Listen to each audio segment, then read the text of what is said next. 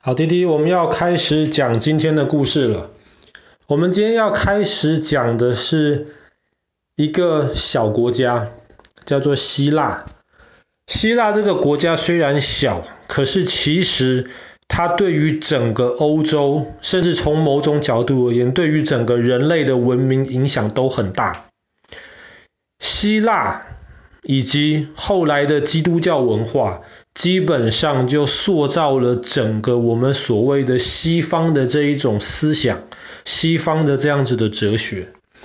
那希腊这个地方其实以前曾经是一个很强大的的的一股势力，但其实与其说像一个国家，更应该说，它像是很多不同的城市国家之间，一个一个城市就是一个一个的国家，他们之间彼此竞争，就有点像是中国以前的战国时代一样，因为他们要彼此竞争，你要赢过别人，那么你就要开始努力的发展你的科学，努力的发展你的文化。所以在希腊最之后，其实是人类历史上面整个思想进步最迅速的一段时间。希腊的首都叫做雅典，雅典是一个非常重要的一个城市。那么在传说里面，在传说里面，当时希腊的这些人，他们想在爱琴海边建造一个城市，那么他们就要。寻找希腊神话里面的一个神明来做这个神城市的保护城，呃，保护神。所以当时呢，主要的候选人就是两个，一个是海神波塞冬，另一个是战神或是智慧女神雅典娜。那么当时的这些希腊老百姓就问说：你们可以给我们，你们这些神明可以给我们带来些什么呢？然后波塞冬就把他有名的那个三叉戟拿出来，然后说：“我可以给你们力量，非常非常强壮的力量。”这个时候呢，雅典娜她就种了一棵橄榄树，然后告诉雅典的老百姓说：“这棵橄榄树会长成很多很多的橄榄树，以后你们就有橄榄可以吃，就有橄榄油可以使用。”当时雅典的老百姓很开心，他们就选择了让雅典娜当他们的这个保护神，而拒绝掉了这个非常强大的这个海神波塞冬。所以后来他们建造出了这个城市，就叫做雅典。那么在雅典的山上，市中心的山上，有一个建筑物叫做雅典卫城。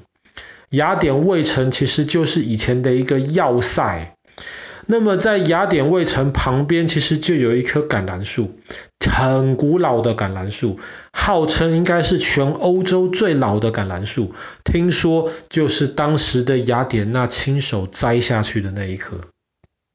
当然这个只是传说，可是雅典卫城是真的存在的，它是盖在山上。然后盖在山上，但是很特别的是，那附近的这些石头、土地是可以吸水的，所以即便是在山上面，它也不怕被敌人包围，因为它只要往下挖，这个井里面就有非常多水可以出来，让里面守城的这些士兵来使用。那么在雅典的卫城里面最有名也最重要的一个建筑物，叫做帕德嫩神庙。帕德嫩神庙，今天我们可以去看，它虽然只剩下遗迹了，甚至遗迹还有一部分是破坏掉了，但是你看了，你就可以明白，它被认为是人类史上可以说是最美的一个建筑物之一。那么根据考古学家的研究，帕德嫩神庙其实以前。本来应该是非常完整的盖起来，然后中间就是供奉给这个雅典娜女神的。根据一些考古的历史呢，以前在没有被破坏掉之前，帕德嫩神庙中间就有一个非常大的一个雅典娜的一个塑像，然后在这个神庙两边的这个墙壁上面，靠天花板的地方，一边就有。磕着用石头磕着这个雅典娜当时这是怎么样从她的爸爸的头里面出生，然后出生的时候就是穿着全副的盔甲的这个过程。当然，这个都是神话，这个不是真的。另一边就是磕着当时雅典娜是怎么跟这个海神波塞冬在比赛的时候的这些过程，这些故事全部都很精细的刻在神庙两边。然后这个神庙最有名的就是它的一圈柱子，四十几根柱子。这一些柱子呢，其实很多几千年来保存的还是非常的完好。那么这个柱子有一些是已经被破坏掉了，但那却是在过去几百年，他们有一些战争的缘故，所以这些柱子被损坏掉。但是绝大部分的柱子保存的其实是非常完好。这些柱子你远远看，你觉得是很直很高的大柱子。可是你近看的话，你会发现那个柱子里面其实是稍微有一点倾斜的。当然，那个是故意设计成那个样子。那主要的原因就是创造这种视觉上面美丽的效果，然后也可以帮助排水来使用，然后可以让这个神庙当时的这个屋顶不要太容易的积水，这样被破坏掉。可是这个帕德嫩神庙呢，后来。开始就慢慢慢慢的没有人去好好的维持它。曾经有一段时间，它被当成一个基督教的教堂来使用。那么后来在鄂图曼帝国占领了这个地方之后呢，他又曾经在帕德嫩神庙中间盖了一个钟塔，那么好像就是把这整个地方当成清真寺来使用。那么后来在希腊人重新的。夺回了雅典，建立起现代的这个希腊的国家的时候，他们就把当时这一些呃要改成教堂的一些遗迹，或是后来要改成一些清真寺的遗迹，全部都拆光，然后就留下这个原来的这个帕德嫩神庙的这个建筑物本身，就是希望恢复它原来的样子。但是很可惜的是，到目前为止，帕德嫩神庙还没有办法恢复到它原来的样子。不是因为钱的问题，其实很多人有在考虑过要重建帕德嫩神庙，因为它基本上可以说是希腊文化的一个代表。不是钱的问题，那是什么问题呢？问题就在于英国人身上。怎么说呢？当时。帕德嫩神庙的这些遗迹，其实历史上面都很有名，很多人知道，它真的很漂亮，这些雕刻非常的精美。在鄂图曼帝国管希腊这块地方的时候呢，鄂图曼帝国后来也慢慢的衰弱了，他们也没有太多的钱去维持这个神庙必要的这个维护。